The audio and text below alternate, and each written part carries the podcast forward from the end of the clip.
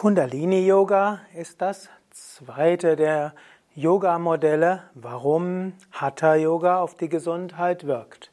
Natürlich Kundalini Yoga ist ein Yoga-System, bei dem es darum geht, die Gottverwirklichung zu erreichen. Kundalini zu erwecken, um schließlich die Kundalini zum Sahasrara Chakra zu führen, was dann zur Erleuchtung führt. Aber Kundalini Yoga hat eben auch Konzepte für die Gesundheit. Kundalini Yoga sagt, es ist der feinstoffliche Körper, der den physischen Körper steuert. Schulmedizinisch könnte man sagen, die Selbststeuerungsmechanismen und Prozesse werden im Kundalini Yoga als Prana bezeichnet. Im Kundalini Yoga werden die aber tatsächlich als feinstofflich angesehen. Es wird ja sogar gesagt, dass der Astralkörper mit Prana Nadis Chakras den physischen Körper verlassen kann, zum Beispiel bei der Astralreise oder beim Tod. Aber in der Schulmedizin würde, würde man dem skeptisch gegenüberstehen. Aber das Grundkonzept dass der physische Körper irgendwo gesteuert wird und dass die Gesundheit des Körpers von den Selbststeuerungsprozessen letztlich abhängt, da würde man sagen, da stimmen Kundalini-Yoga und Schulmedizin durchaus überein. Kundalini-Yoga beschreibt dann aber auch, wie diese feinen Selbststeuerungsprozesse laufen und spricht dort von Prana, den Energien, Nadis, den Energiekanälen und den Chakras, den Energiezentren. Ich nehme an, auch davon hast du schon gehört. Ansonsten gibt es auch eigene Vorträge von mir, die jedes dieser drei Konzepte sehr detailliert beschreiben. Jetzt vom Standpunkt der Gesundheit her, Prana sind die Lebensenergien und im Kundalini Yoga werden die fünf Hauptenergien, die Hauptvayus beschrieben und die fünf Nebenvayus. Hier habe ich jetzt nur die fünf Hauptvayus aufgeführt, beziehungsweise werde sie nennen.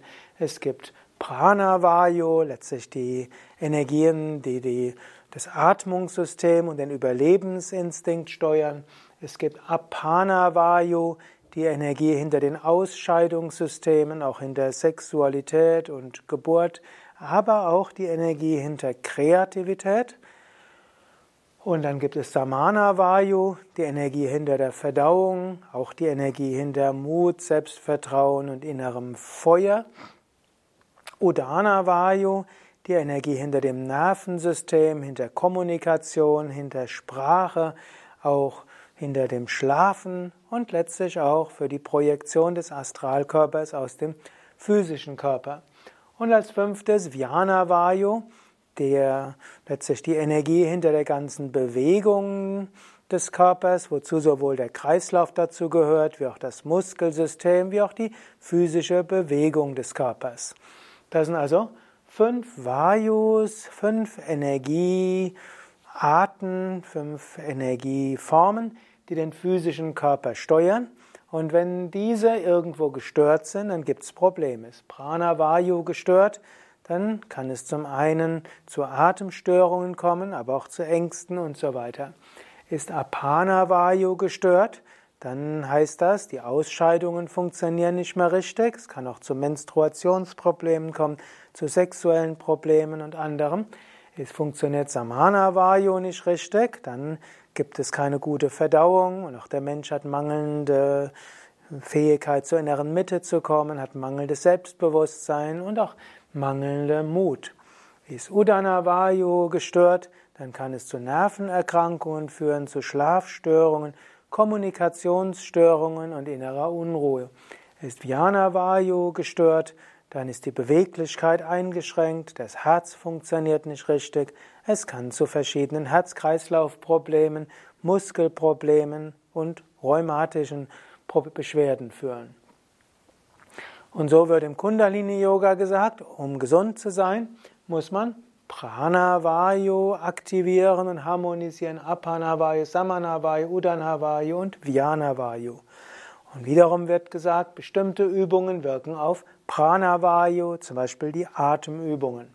Bestimmte Übungen wirken auf Apanavayu, zum Beispiel die Umkehrstellungen, Mula Bandha, Ashwini Mudra, Vajroli Mudra. Bestimmte Yoga-Übungen wirken auf Samana Vayu, dazu gehört eben bestimmte Bauchübungen wie Uddiyana Bandha, Agnisara, Nauli.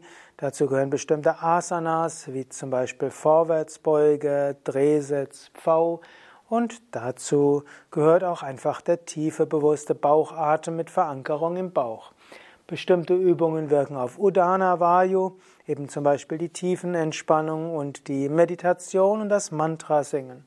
Und bestimmte Übungen wirken auf Jnana Vayu. Dazu gehören zum Beispiel eben die Asanas und der Sonnengruß. Und so wird, würde man sagen, im Kundalini Yoga, die ganzen Hatha Yoga Übungen sorgen dafür, dass die fünf Vayus harmonisch fließen. Das trägt zur Gesundheit bei. Ein weiteres Konzept im Ayurveda für, äh, im Kundalini Yoga für Gesundheit sind die Nadis. Im Kundalini Yoga wird gesagt, wir haben 72.000 Nadis und die Nadis sind diejenigen, die die Pranas transportieren. Und wenn diese verstopft sind, fließt Prana nicht richtig und dann gibt es wieder Erkrankungen. Das ist durchaus ähnlich, wie wir es in dem, der traditionellen chinesischen Medizin haben, wovon Meridianen gesprochen wird und auch gesagt wird, dass Qi, also die Lebensenergie, blockiert sein kann Sie kann entweder aufgestaut sein oder nicht hinkommen. Das führt zu Erkrankungen. Und so heißt es, dass die Yoga-Übungen die Nadis reinigen und öffnen.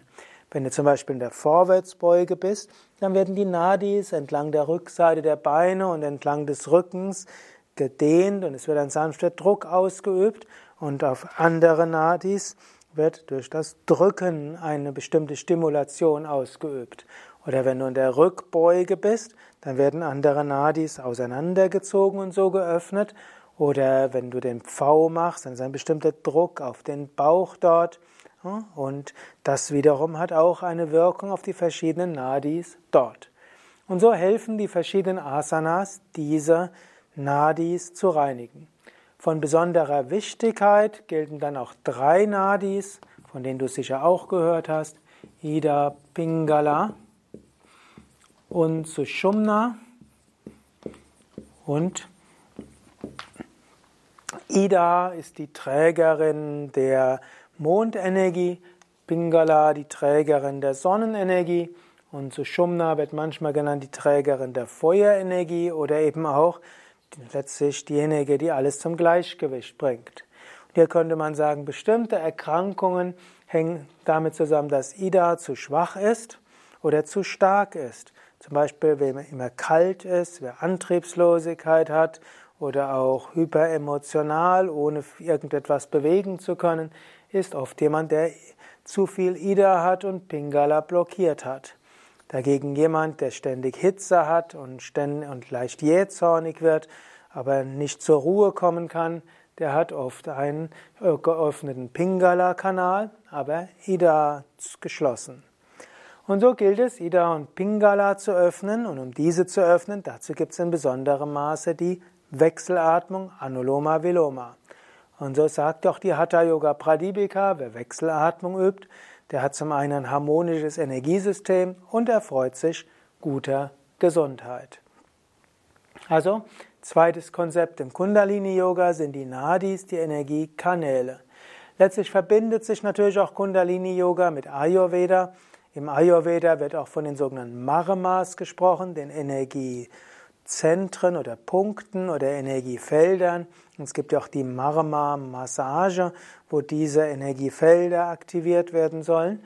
Und das sind dann zum Teil Chakras und zum Teil sind es die Punkte oder Felder, die verhindern, dass Prana fließen kann, wenn sie blockiert sind.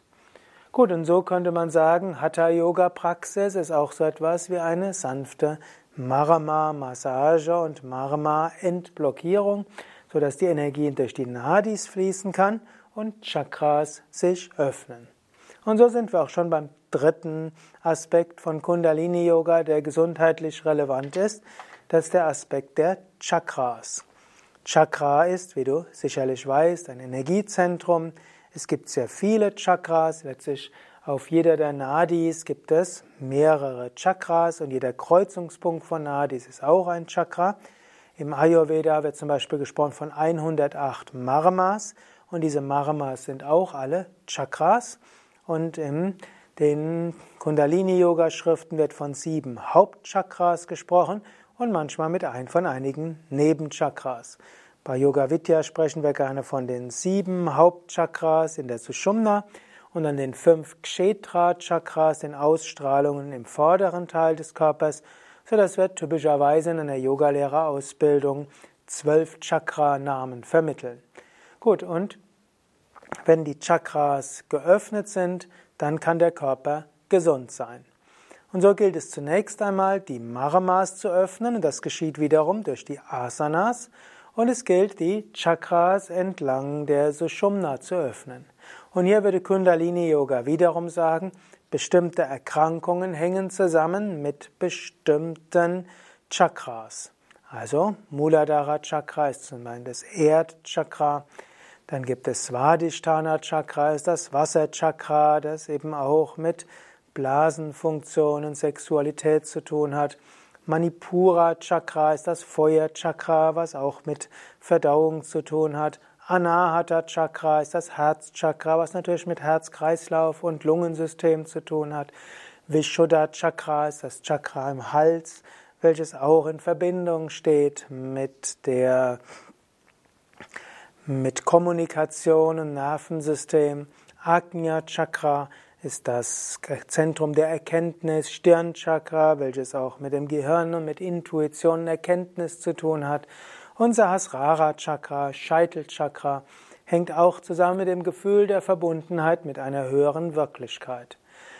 Kundalini Yoga würde eben auch wiederum sagen, für eine gute Gesundheit bedarf es einer gewissen Öffnung der verschiedenen Chakras und bestimmte Erkrankungen hängen mit einer teilweisen Blockaden von einem oder mehrere dieser Chakren zusammen.